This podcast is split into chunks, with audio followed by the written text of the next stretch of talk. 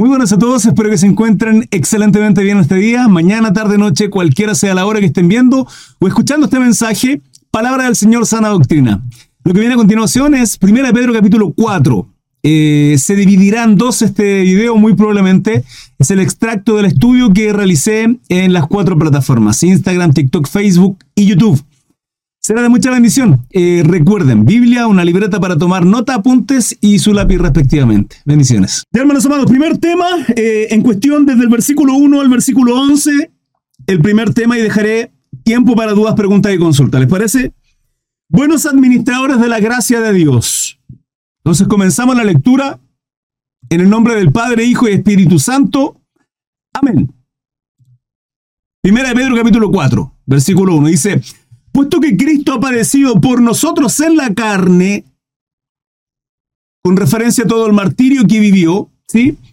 Em, por un propósito, lo sabemos perfectamente, declarado, profetizado, simbolizado en todo el Antiguo Testamento, en todo, todo, en todo, en todo, y cada uno de los libros del Antiguo Testamento, y profetizado por cada profeta del Antiguo Testamento, puesto que Cristo ha padecido por nosotros en la carne, nosotros también armamos, armados, perdón, armados el mismo pensamiento. ¿Qué pensamiento? Que si Él padeció por nosotros, nosotros también tenemos que padecer en la carne. Pues quien ha padecido en la carne terminó con el pecado. No que Cristo terminó con el pecado en su vida, porque en él no había pecado, ¿sí? Dios volcó todos nuestros pecados sobre la vida en la cruz. No es que él haya pecado.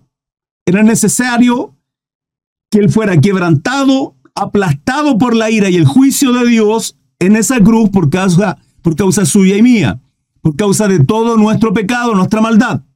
¿Sí? Y por eso dice, pues quien ha padecido en la carne terminó con el pecado. Y esto hablando de nosotros. Por eso ya no vivimos en la carne, sino vivimos en el espíritu, guiados por el espíritu, sembrando lo espiritual,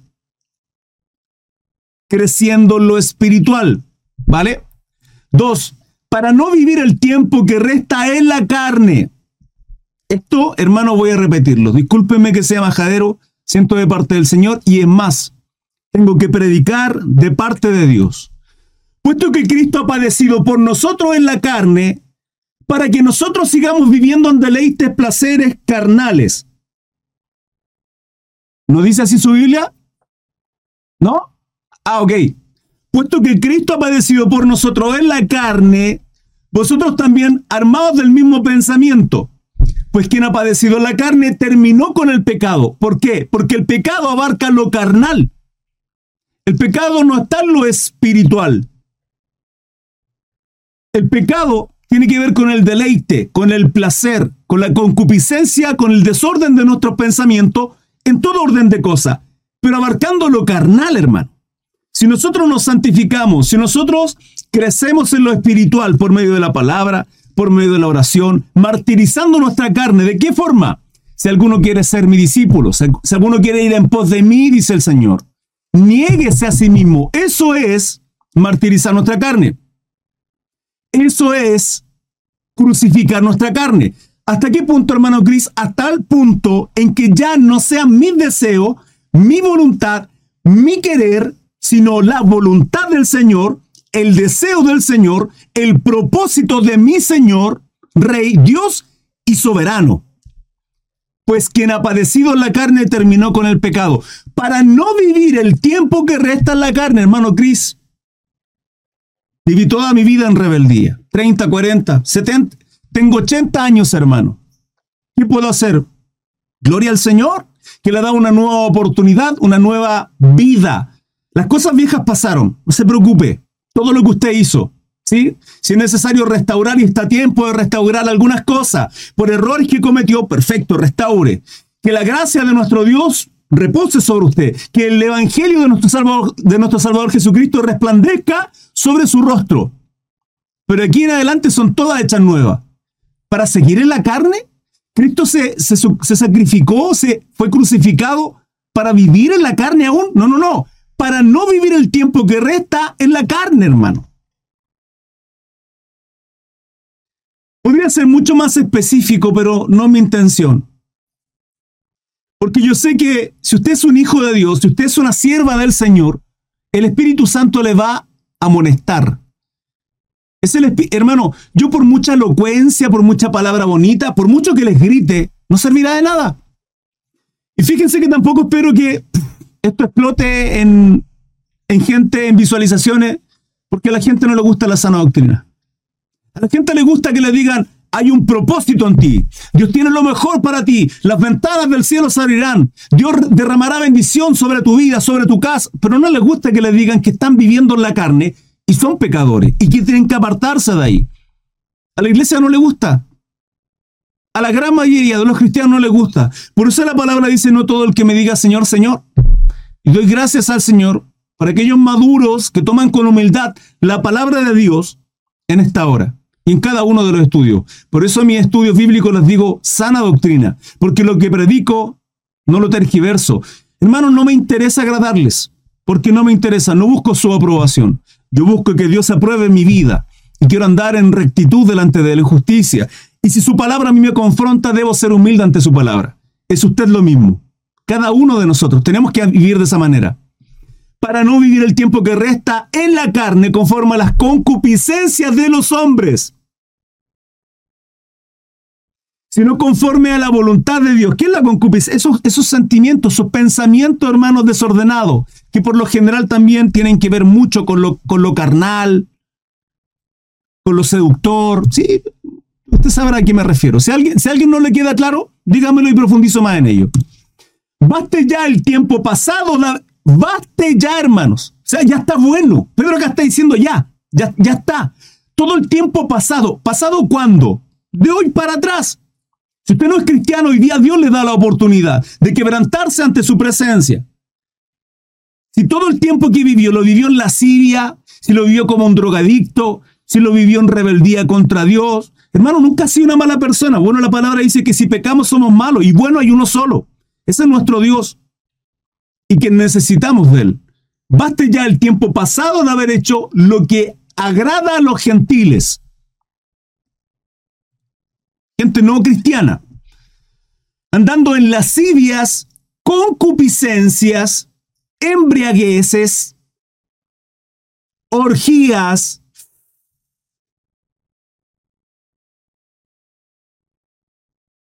disipación y abominables idolatrías.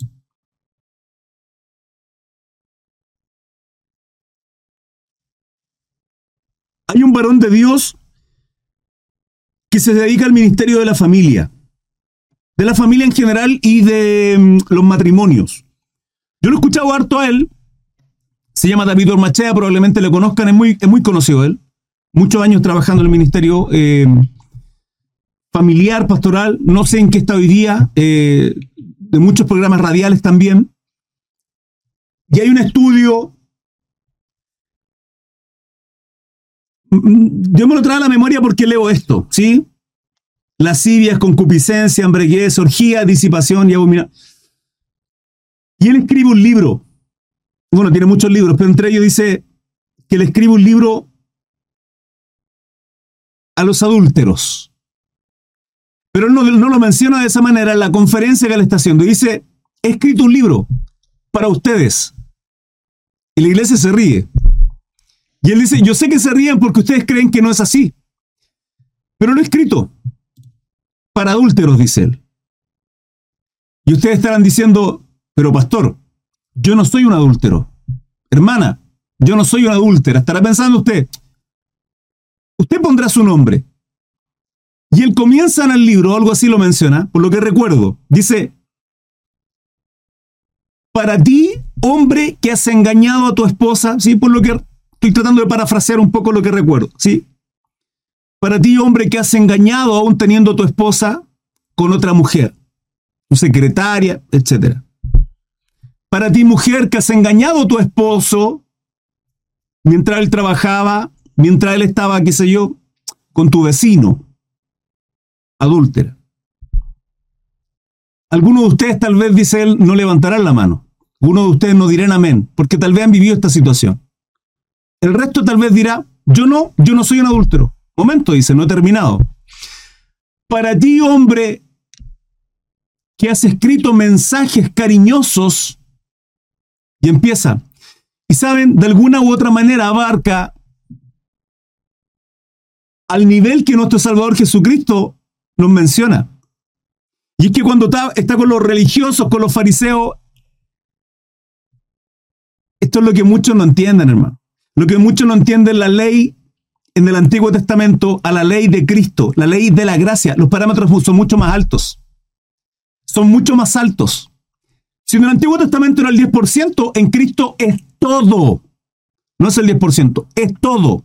Si en el Antiguo Testamento adúltero era aquella persona que se acostaba y tenía relaciones íntimas con otra persona que no fuese su esposo o su esposa, vale decir, dentro del matrimonio, estando casado, Cristo dice, si tú codices en tu corazón, ya eres adúltero. Los parámetros son mucho más altos. Son tremendamente más altos. Y la Biblia nos habla de nuestra conciencia. Pablo habla mucho de eso, de cómo está nuestra conciencia delante de Dios. Y cuando logramos entender eso, entendemos que hay lascivia, concupiscencia, embraguez, orgía. No espero, hermano, que digamos amén. Porque ciertamente cuando digo, si tan solo pudiéramos mostrar o se pudieran ver nuestros pensamientos, no tendríamos ni la desfachatez, no tendríamos ni siquiera el orgullo, tendríamos la vergüenza de llamarnos cristianos y decirle a nuestro Señor, Señor. Sigo.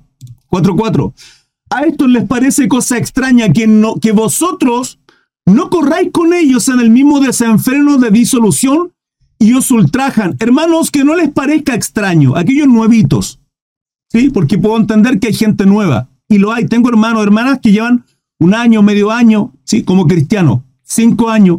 Que no nos parezca extraño que aquellas personas con las que frecuentábamos, amigos, familia, vecinos, hoy día nos rechacen.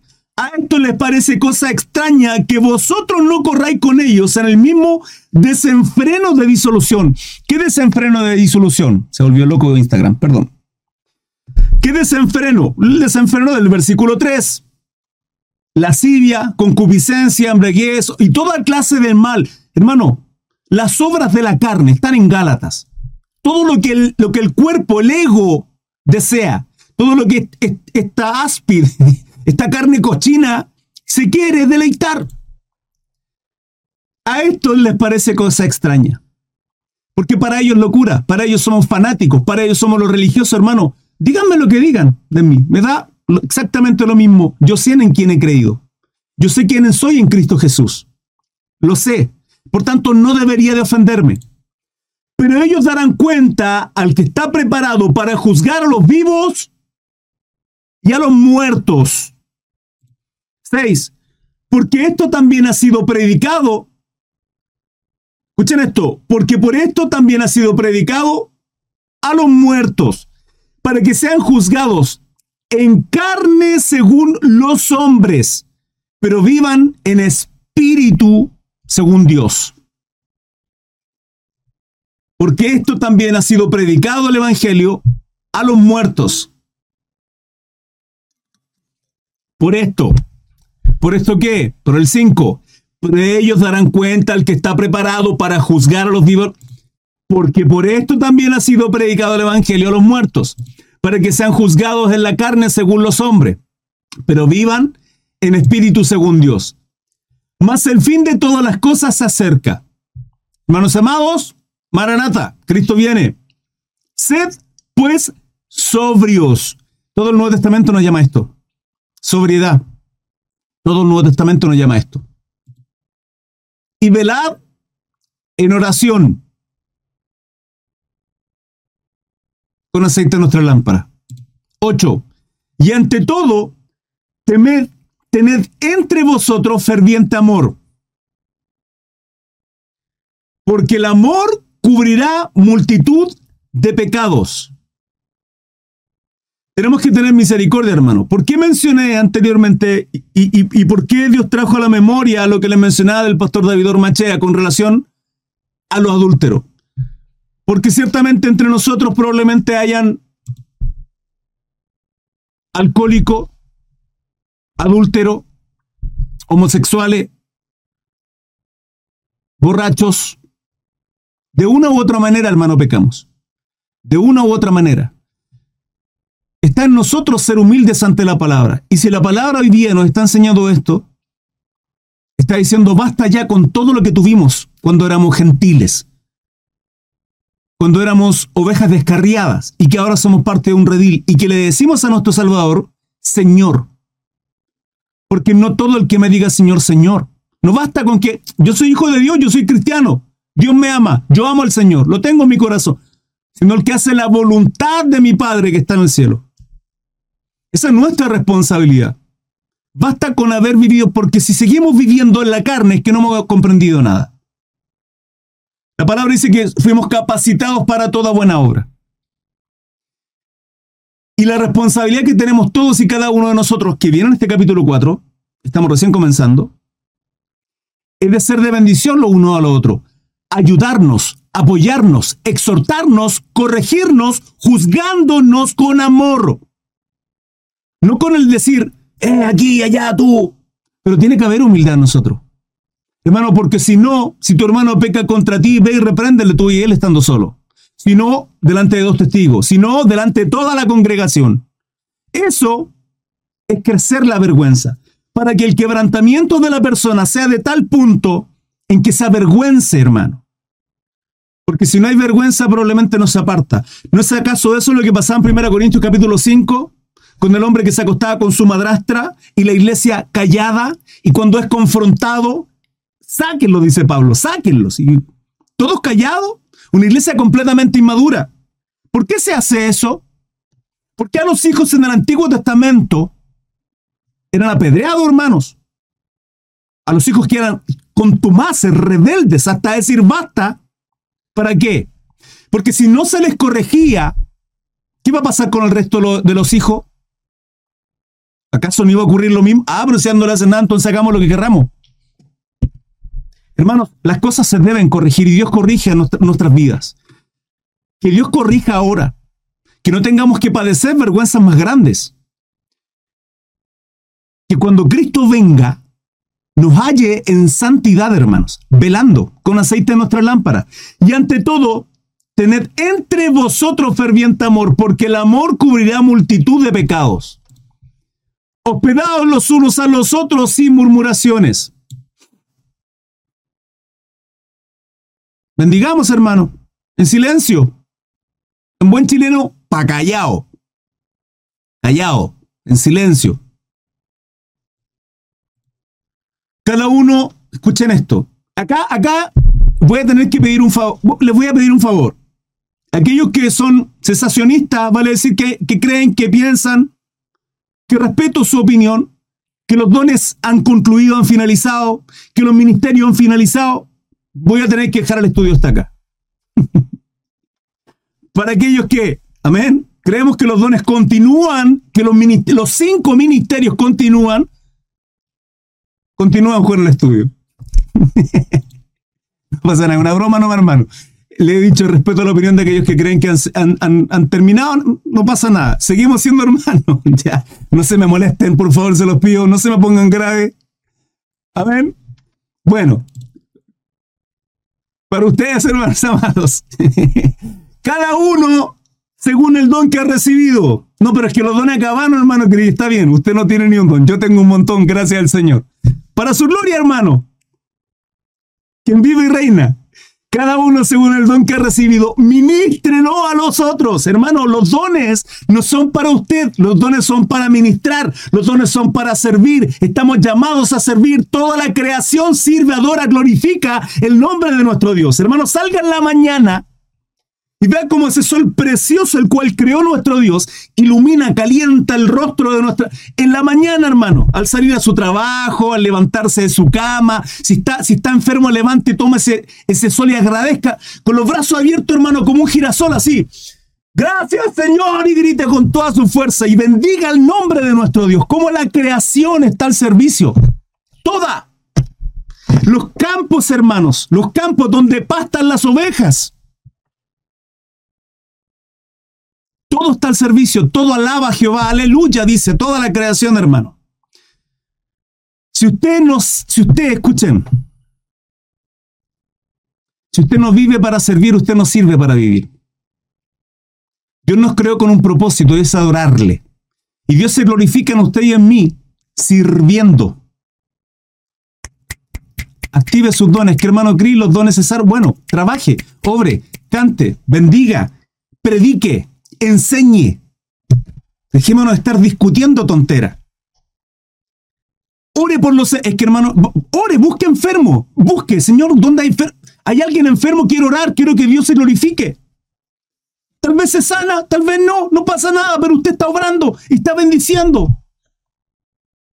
Predique, enseñe, busque un texto, pesca un, versículo, esto mismo, hermano, esto mismo. Lo que escucha este estudio bíblico, es que hermano Green nunca enseñó, pesque este estudio bíblico, escúchelo 40 veces. 40 veces. Luego vayan de sus compañeros y les habla tal cual el estudio bíblico que aprendió con el hermano Cris. Copie, pesque el de, qué sé yo, hermano, cuántos siervos que hay por ahí, varones de Dios que tienen preciosos dones para los cuales Dios se glorifica. Escuche y cópielo y repítalo. Escúchelo y repita. Y va a bendecir. Llegará un momento en que aprenderá, Dios le va a ministrar la palabra, Dios le va a enseñar, le va a revelar. A las 2, 3, 4, 5 de la madrugada, qué sé yo, en la mañana, y usted va a empezar a actuar. Y Dios va a obrar y Dios le va a usar a través de su vida. Dios va a obrar a través de usted. Pero active esos dones. Porque el que no vive, no vive sirviendo no sirve para vivir, hermano. Nosotros estamos a disposición a servir. Estamos llamados a eso. Esa es nuestra responsabilidad. Cada uno, según el don que ha recibido, ministrelo, sírvalo, cédalo, bendígalo a otros como buenos administradores de la multiforme gracia. De, ¿Cómo multiforme gracia? Porque Dios y su gracia la administra de muchas maneras. Como buenos administradores. O sea que si yo no uso los dones, no soy un buen administrador. Ahí está la palabra, hermano. Más claro, echarle agua como buenos administradores de la multiforme gracia de Dios. 11 y finalizo. Si alguno habla, ¿cuánto hablan acá? Hable conforme a las palabras de Dios. Si alguno ministra, sirve, ministre o sirva conforme al poder que Dios da. Para que en todo sea Dios glorificado por Jesucristo, a quien pertenecen la gloria y el imperio por los siglos de los siglos. Amén. ¿Qué significa esto? Donde predicar, de enseñar, maestría, en este caso, donde servir, hospedar. Hermano, ¿y si no hay don en mí? Usted no es un manzano. ¿El manzano a mí qué me da? Manzana. ¿El manzano me va a dar uva? No. La vid que da uva. Sabrosa y buena. ¿Me va a dar higo? No. Un cristiano que tiene fruto de qué? De hereje de gentil, de natural, cómo es mi hablar, cómo es mi vocabulario, cómo es mi mirar, mi escuchar, cómo es mi vestir. ¿Es de cristiano o es de mundano y carnal? Entiendo perfectamente y no quiero ser legalista. El legalismo está en el corazón de los hombres. Cada uno tiene su proceso de madurez y crecimiento.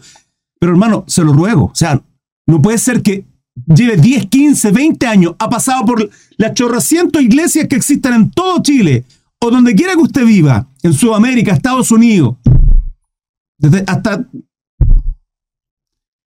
Y aún no madure, y aún no tenga ni un fruto, y no, ni siquiera usted mismo se ha podido, ni predicándose al espejo, usted se ha convencido, hermano. Es que, hermano, ¿crees quien convence al Espíritu Santo? Sí, lo sé, hermano.